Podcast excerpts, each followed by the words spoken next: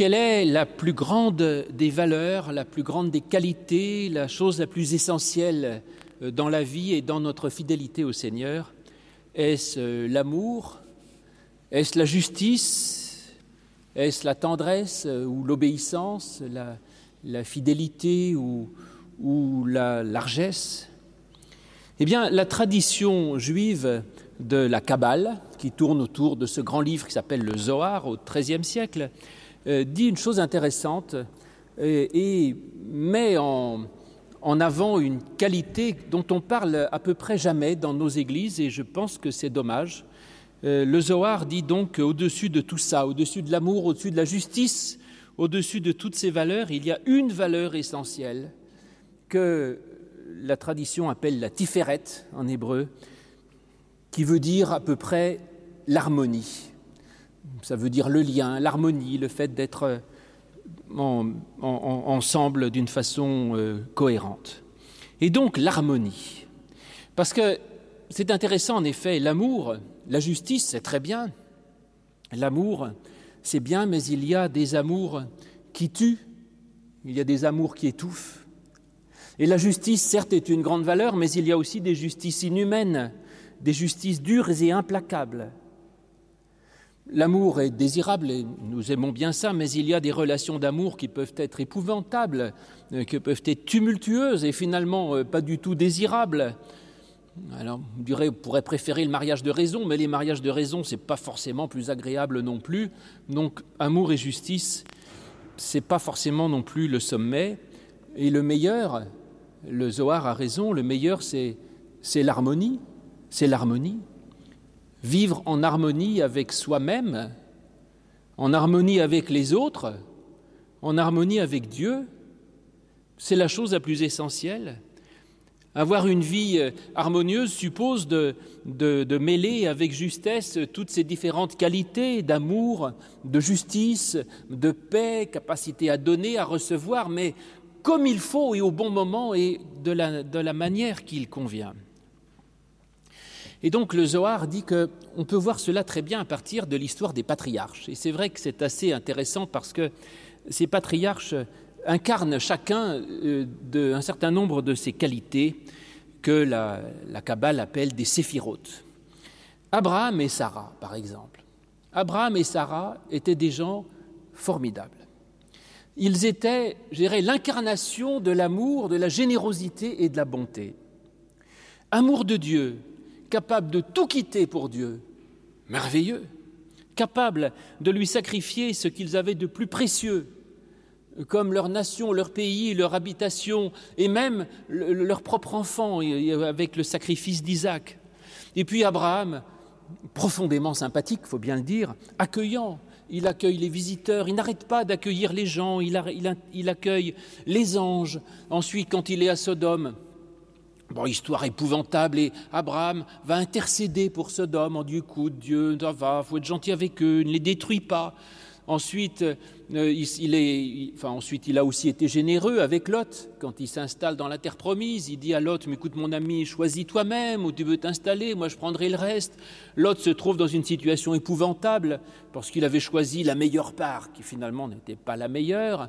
Abraham court au secours de Lot, il va se battre pour le sauver. Enfin, Abraham est magnifique et la tradition dit qu'Abraham est l'incarnation de la récède en hébreu, c'est-à-dire de l'amour et de la bonté. C'est vrai. Alors, Abraham et Sarah vont donner naissance à Isaac. Alors Isaac, c'est pas du tout le même personnage. Isaac ne ressemble en fait pas tellement à Abraham. Il ressemble pas à son père, il sera même, pour tout vous dire, plutôt antipathique. Il va certes bien faire son boulot, il va être extrêmement fidèle, il va être loyal, il va devenir très riche, toujours à cheval sur le règlement. C'est l'image de la, sévérité, de la rigueur et du jugement, de la crainte de Dieu et de l'autodiscipline. Voilà Isaac, dont on dit qu'il est l'incarnation de la, la Gévoura, un autre des séphirotes, ou du din, le jugement, donc l'incarnation de la sévérité, de la rigueur et de la force. Admettons.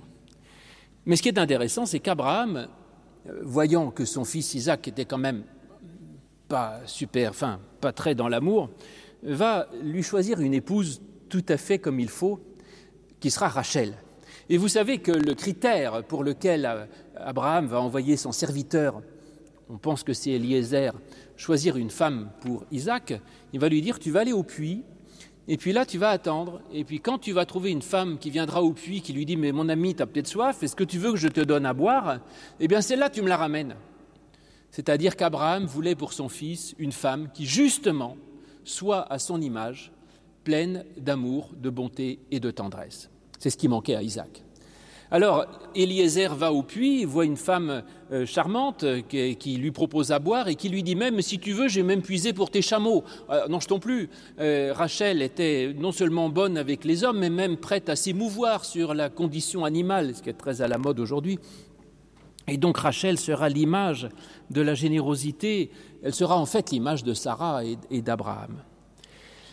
Et donc voilà Isaac, la justice, euh, Rachel, la, tendresse et la bonté qui s'unissent et qui vont donner naissance à deux enfants, Jacob et Ésaü. Alors, ces deux-là, ça va être compliqué parce qu'ils ne vont pas arrêter de se disputer. Ésaü, nous dit le texte, sera comme son père, tout dans la force, dans le conflit, dans la rigueur, dans, dans l'extérieur, et Jacob sera comme sa mère, au contraire, euh, euh, plutôt fin, euh, homme d'intérieur. Et, Jacob sera un type quand même vraiment, vraiment gentil, il ben, faut le dire. Hein. Jacob ne va pas arrêter d'être sympa, il va... Bon, il, s'enfuit pour pas embêter Ésaü. Ensuite, Laban le maltraite, il dit rien, il supporte sept ans pour épouser Rachel. Pour épouser Rachel, c'est ça Non, Rebecca. Léa et Rachel, j'ai confondu tout à l'heure, c'est Rebecca, la, femme de la fille, peu importe. Euh, et, finalement, il va être obligé d'épouser Léa. Alors bon, bonne patte, il va accepter Léa, il va rester encore sept ans avec. enfin, il n'arrête pas d'essayer de, d'arranger tout le monde. Mais on voit que ces deux-là ne font pas bon ménage. Et en fait, euh, ils sont l'image même du conflit, je dirais, entre l'amour et la justice conflit qui, qui existe partout et même en nous-mêmes, entre le bon cœur et le bon sens, entre la générosité et l'économie, ou entre la tentation de voter à droite ou de voter à gauche. Et c'est vrai que, par exemple, on, on est toujours gêné quand quelqu'un fait la manche, on se dit ah mon bon cœur voudrait que je lui donne. Ben oui, mais la raison c'est que je ne peux pas donner à tout le monde et puis euh, encourager la mendicité, c'est pas non plus aider à socialiser les gens. On est tiraillé en permanence euh, entre tout cela de se dire mais oui, il faudrait, allez, euh, euh, légalisons euh, tous les sans-papiers, tous les immigrés clandestins, on leur donne des papiers, il faut être gentil, ces pauvres gens souffrent, ces pauvres gens-là souffrent. Et puis la raison qui dit mais non, la justice c'est pas ça. Si on, vide les pays du tiers monde en, faisant un vide en France, on crée plus de mal que de bien. On est sans arrêt en conflit intérieur entre la bonté et la justice. Et cette querelle, cette antinomie, n'est pas bonne, je crois. Elle est destructrice et finalement elle ne parvient à rien qu'à faire qu'il y en ait une qui soit obligée de fuir euh, contre l'autre. Et donc on, est généreux en étouffant la voix de la raison ou on est raisonnable en étouffant la voix du cœur. Et dans les deux cas, ça n'est pas une bonne solution. Il faut que les deux frères se réconcilient. Ça, c'est intéressant. Il faut qu'Ésaü et Jacob fassent la paix. Alors, mais si on n'y arrive pas, laquelle des deux qualités privilégiées? L'amour, la, bonté ou la justice? Ce qui est vrai, juste et droit, intelligent ou l'élan spontané du cœur? Alors, a priori, moi j'aurais dit qu'il faut privilégier la bonté et la générosité. Mais ce n'est pas sûr. Hein. Euh, la Bible, en tout cas, euh, ne dit pas tout à fait ça. Abraham, vous savez, avant Isaac, avait eu un autre fils qui s'appelait Ismaël. Et Ismaël, alors, il ressemblait beaucoup plus à Abraham. Ismaël était vraiment. Euh, c'était un type charmant, quoi. Il était gentil, il était gentil, il était doux, il était bon, agréable, enfin, il était généreux et sympathique. Et Ismaël était, euh, d'une certaine façon, Abraham, on, le voit bien dans l'histoire, euh, préférait Ismaël, avec qui il avait plus de liens qu'Isaac, avec qui il n'en avait pas beaucoup. Et donc, euh, Abraham aurait voulu garder Ismaël près de lui, et Dieu dit non, Ismaël, tu l'envoies au désert. Et la promesse, elle passera par Isaac, ne t'en déplaise, c'est-à-dire, elle passera par la justice. Ah, c'est moins drôle. Évidemment, Isaac est moins drôle, moins cadré, moins, moins sympathique qu'Ismaël, mais néanmoins, apparemment, le message de Dieu à Abraham, c'est que le bon cœur ne suffit pas à avoir une vie constructive et intelligente. Il faut euh, quand même euh, que la, le bon sens et la raison prédominent. À voir, je laisse la question ouverte, je ne sais pas, je lis le texte et tout, je, laisse la question ouverte, mais en tout cas, la tradition dit de toute manière, on n'est pas l'arrivée au but. Le but, c'est que Jacob et Ésaü se réconcilient. C'est ça, c'est de faire la synthèse.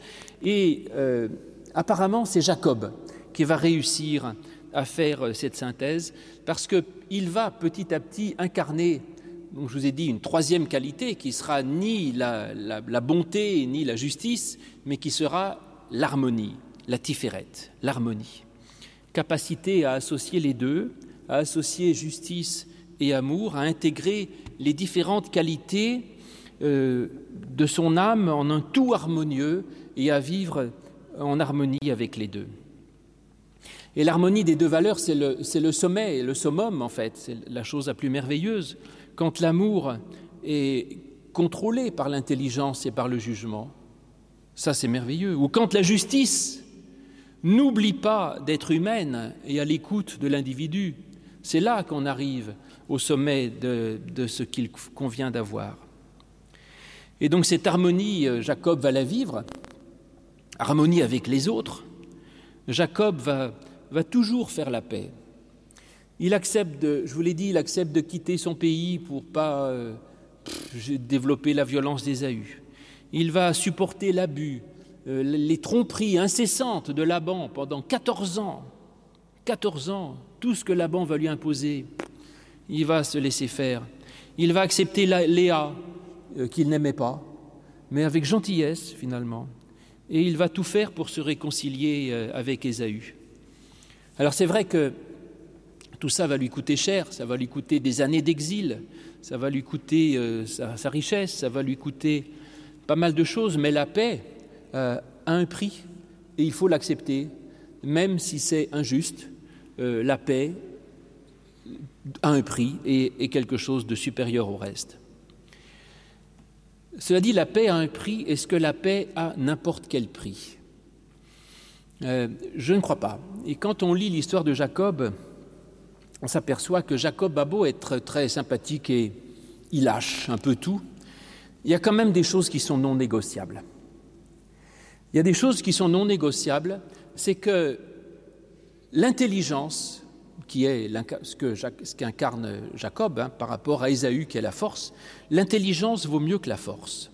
Et quand Dieu dit moi je choisis Jacob contre Ésaü, c'est de dire moi je choisis une fois pour toutes que l'intelligence doit dominer sur la violence et la force. Et que ça, c'est non négociable, je dirais, c'est non négociable. Et là, euh, justement, cette idée de dépasser la, loi du plus fort, euh, c'est quelque chose d'absolu. Et que même pour ça, euh, presque tout est possible. Et on connaît les, ruses de Jacob Jacob qui va utiliser des processus un peu pas très honnêtes, pour tout vous dire, pour obtenir la bénédiction de son père Isaac. Mais néanmoins, euh, Jacob a beau être gentil et se, coucher devant tout le monde, euh, à un moment donné, il y a quand même des choses sur lesquelles on ne peut pas tergiverser. C'est que la violence n'est pas une solution et que la force n'a pas le dernier mot, mais que c'est l'intelligence et, qui doit prédominer et que par conséquent, la paix n'est pas toujours de céder devant l'autre. Voilà. Alors l'harmonie, euh, là-dedans, elle est complexe, je vous ai dit, c'est de ne, de ne basculer totalement ni dans l'ultime bonté, ni dans l'ultime justice, mais de comprendre que les deux, plutôt que de s'exclure et d'être toujours en conflit, peuvent se compléter euh, et peuvent se vivre ensemble euh, d'une façon positive, et que même chacune des deux a besoin de l'autre. Je vous l'ai dit, trop d'amour peut étouffer. Euh, un bon amour doit être euh, tempéré de, retenue et de justesse dans les relations. Trop de justice, trop de légal, trop de pénal euh, est aussi quelque chose de mortifère, que ce soit euh, dans, une armée, dans une usine, dans une société, en politique ou dans une communauté comme ça, quand on, met que le, le droit au-dessus de tout, on finit par broyer l'individu. Et donc Israël, euh, Ismaël, pardon, Ismaël, qui sera l'image d'Abraham, la bonté, la tradition dit qu'il est cette bonté qui a dérivé quand la bonté est trop excessive et qu'elle n'est pas régulée, elle dérive dans, une sorte de débauche déstructurée. Et Ésaü, le fort, euh, dérive dans quoi? Eh bien, il dérive dans la cruauté, dans la violence. Voilà. Alors Abraham, je vous l'ai dit, va engendrer Isaac. C'est curieux parce que, je, vous l'ai dit aussi, Isaac ne ressemblait pas tellement à Abraham, c'était plutôt son contraire. Mais en même temps, ça nous montre aussi les dangers de, l'extrême bonté. Je dis ça parce que les dangers de l'extrême justice, j'imagine que c'est à peu près évident pour beaucoup d'entre vous. Aujourd'hui, on, on, est plutôt prêt à privilégier l'amour et la bonté, et donc c'est plutôt contre ça que je voudrais euh, m'expliquer. Abraham, excès d'amour et de bonté, de générosité, donne naissance à Isaac, quel excès de justice et de dureté. Eh bien, je pense que ça n'est pas faux. Trop de bonté peut engendrer contre soi de la violence et de la dureté.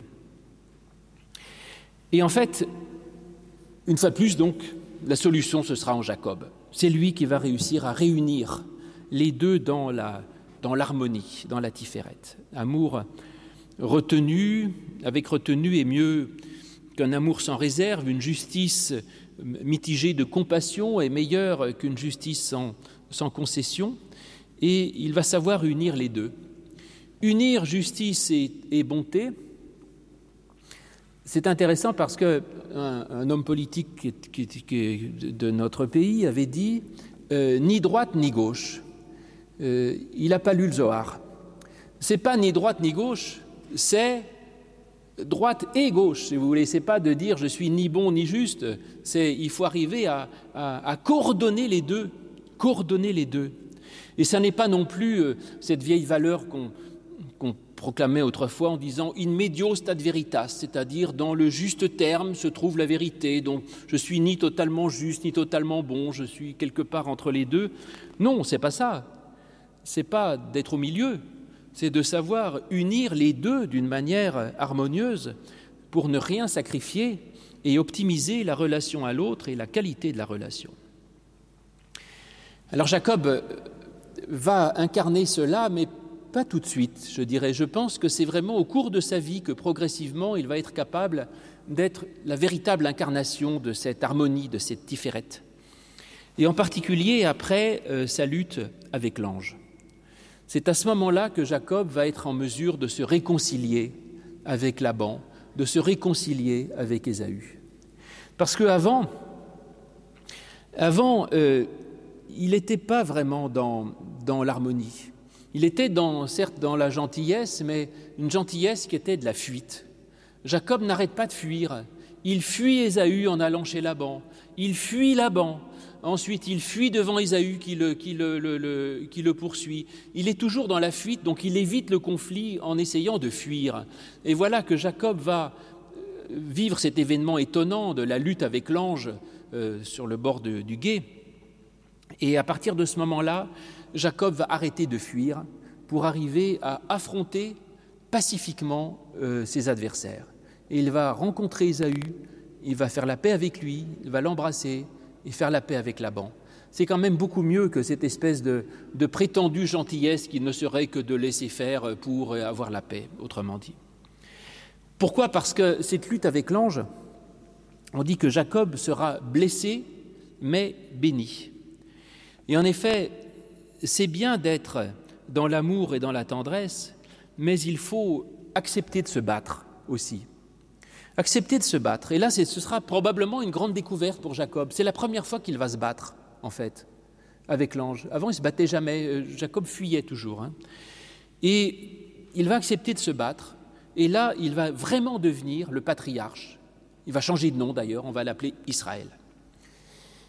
Et en effet, avant, il avait trop d'amour, trop de douceur, et finalement, après, il va ne pas fuir, ni se battre violemment d'ailleurs, mais il va se réconcilier activement, et il va obtenir justement cette harmonie. Alors harmonie qui n'est pas, je vous l'ai dit, la paix à tout prix, ce n'est pas la fuite, ce n'est pas la mollesse, mais c'est un travail formidable, euh, peut-être avant tout d'humilité. Voilà, d'humilité, d'intelligence et d'un amour qui fait le lien entre la force et la douceur, entre la justice et la paix, entre l'amour et la vérité. Et ça, Jacob pourra le faire parce qu'il aura eu une blessure d'amour-propre. Il sera blessé. L'humilité de se savoir blessé. Et quand on se présente à l'autre, non pas comme un, un modèle de perfection, d'amour, de tendresse ou de justice, mais comme un être blessé, alors là, la réconciliation devient possible. C'est-à-dire que c'est l'humilité qui permet d'avancer dans la relation à l'autre. Et il se présente ni comme un saint parfait, ni même comme une victime, mais entre les deux. Il dit voilà, je boite, je marche mal, j'ai des défauts, je ne prétends pas donner de leçons à qui que ce soit, je ne prétends pas non plus me plaindre, mais je vais vers l'autre humblement. Et de lui vont naître douze garçons et une fille, Dina. Plein de gens, avec leurs qualités, leurs défauts, leurs fautes, leurs réussites, enfin tout un peuple en fait. Et c'est de cette harmonie-là que va naître la source du peuple dans toutes ses dimensions euh, politiques, morales, religieuses, familiales et personnelles.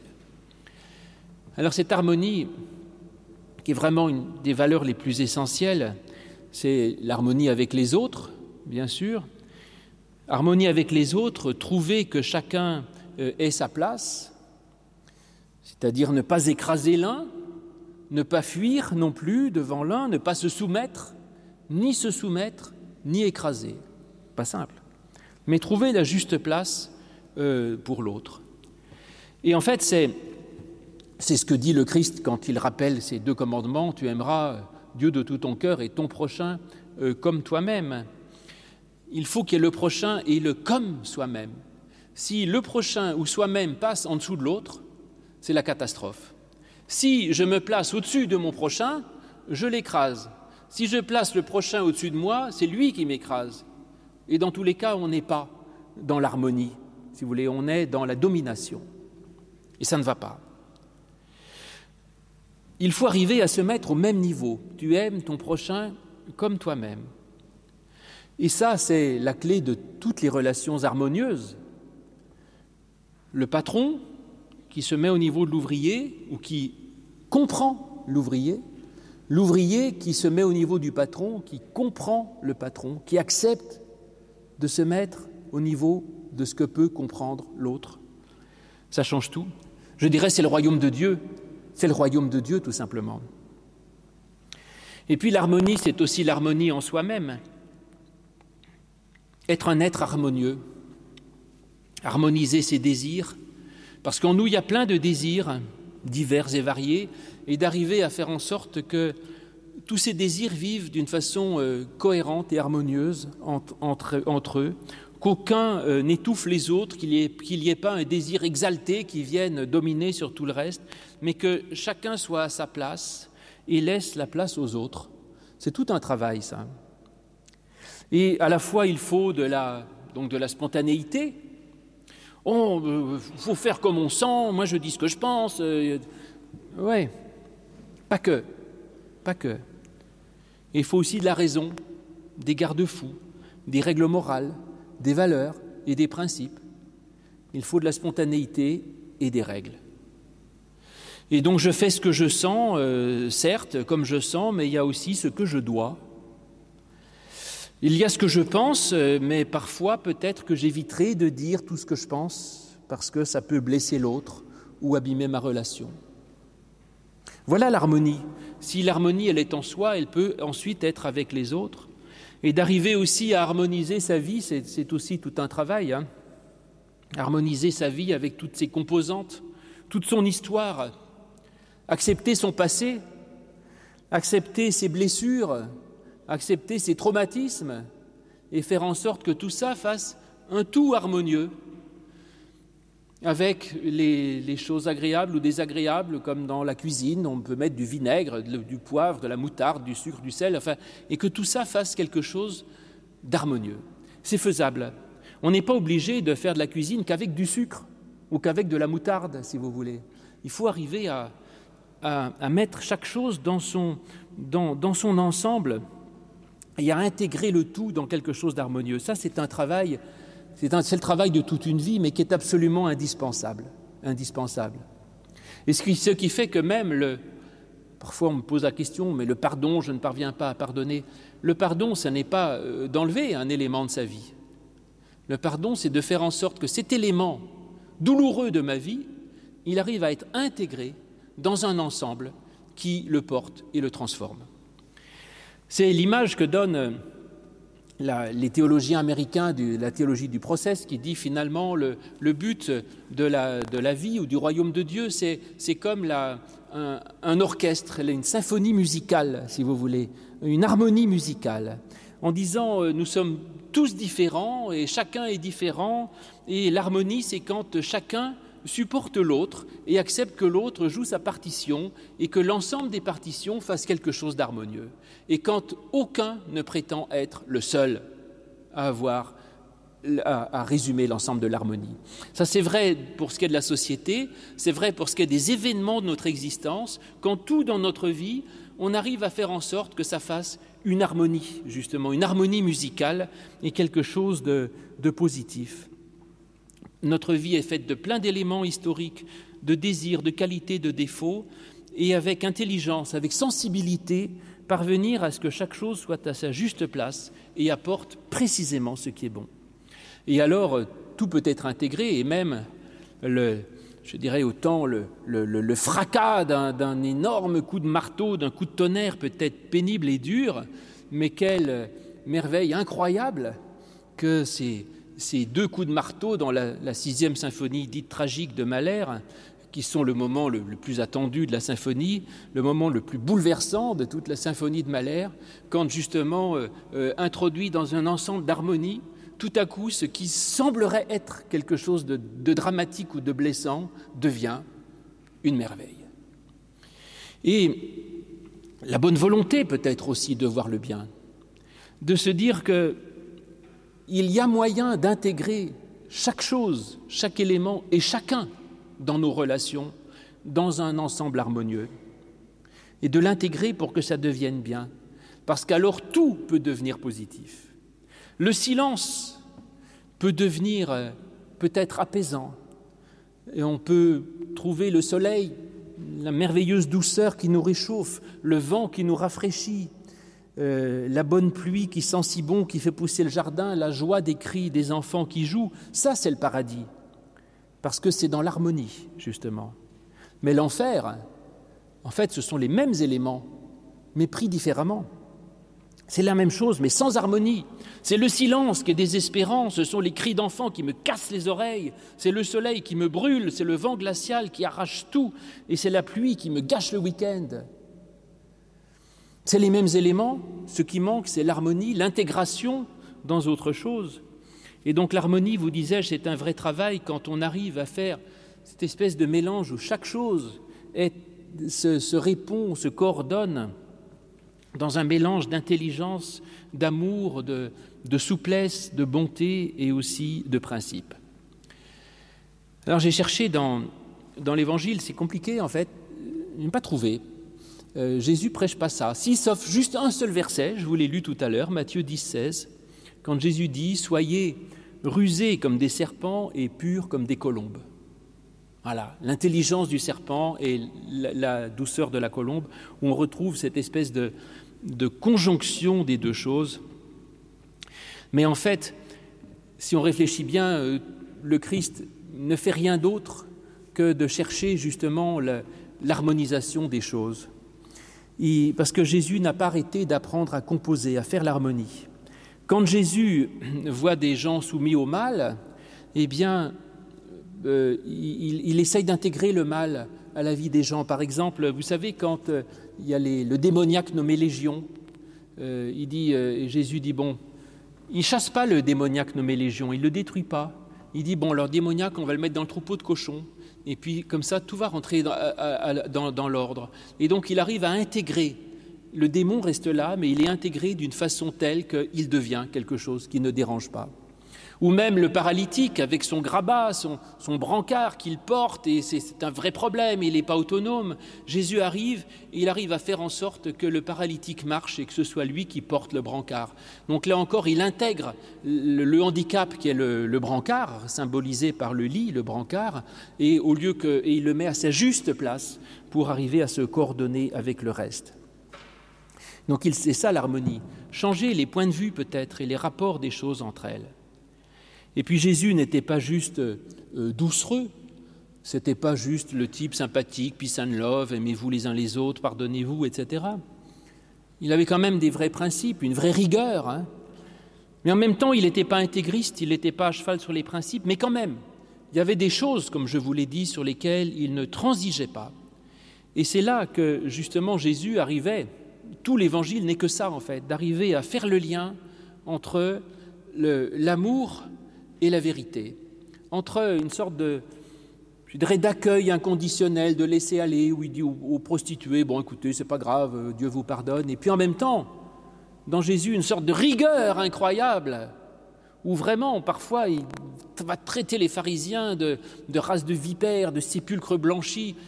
C'est très étonnant, cette espèce de double face de Jésus qui arrive justement à, incarner ces deux choses.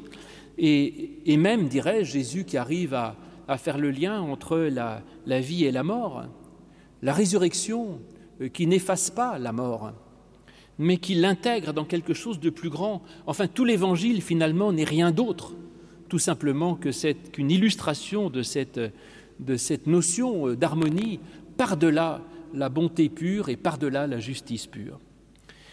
Alors je vous l'ai dit, vivre en harmonie avec les autres, c'est ni chercher à les dominer, ni chercher à se laisser euh, dominer par eux, mais accueillir véritablement, comprendre l'autre euh, et, laisser de la place. Et cette harmonie, en fait, c'est la, bah, c'est l'amour de l'Évangile, l'amour dont parle l'Évangile. Parce que l'amour dont parle Jésus, dans l'amour du prochain, c'est pas juste la recette d'Abraham, c'est pas juste la bonté, la gentillesse, c'est pas sois sympa avec ton voisin et accepte tout ce qu'il te demandera, mais l'amour évangélique, c'est quelque chose de structuré, de pensé, de volontaire et de construit et d'intelligent, qui laisse sa place à chacun, sa place à soi, sa place à l'autre, sa place à Dieu, et que dans ma relation à l'autre, il y a aussi mon idéal qui se déploie justement dans ma relation à l'autre.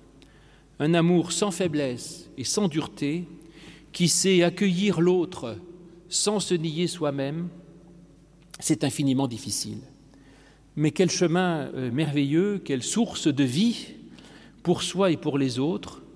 En tout cas, ce chemin de, l'harmonie, de, l'amour la, évangélique, c'est un chemin de bonheur que Dieu nous invite à trouver sans cesse et nous le pouvons.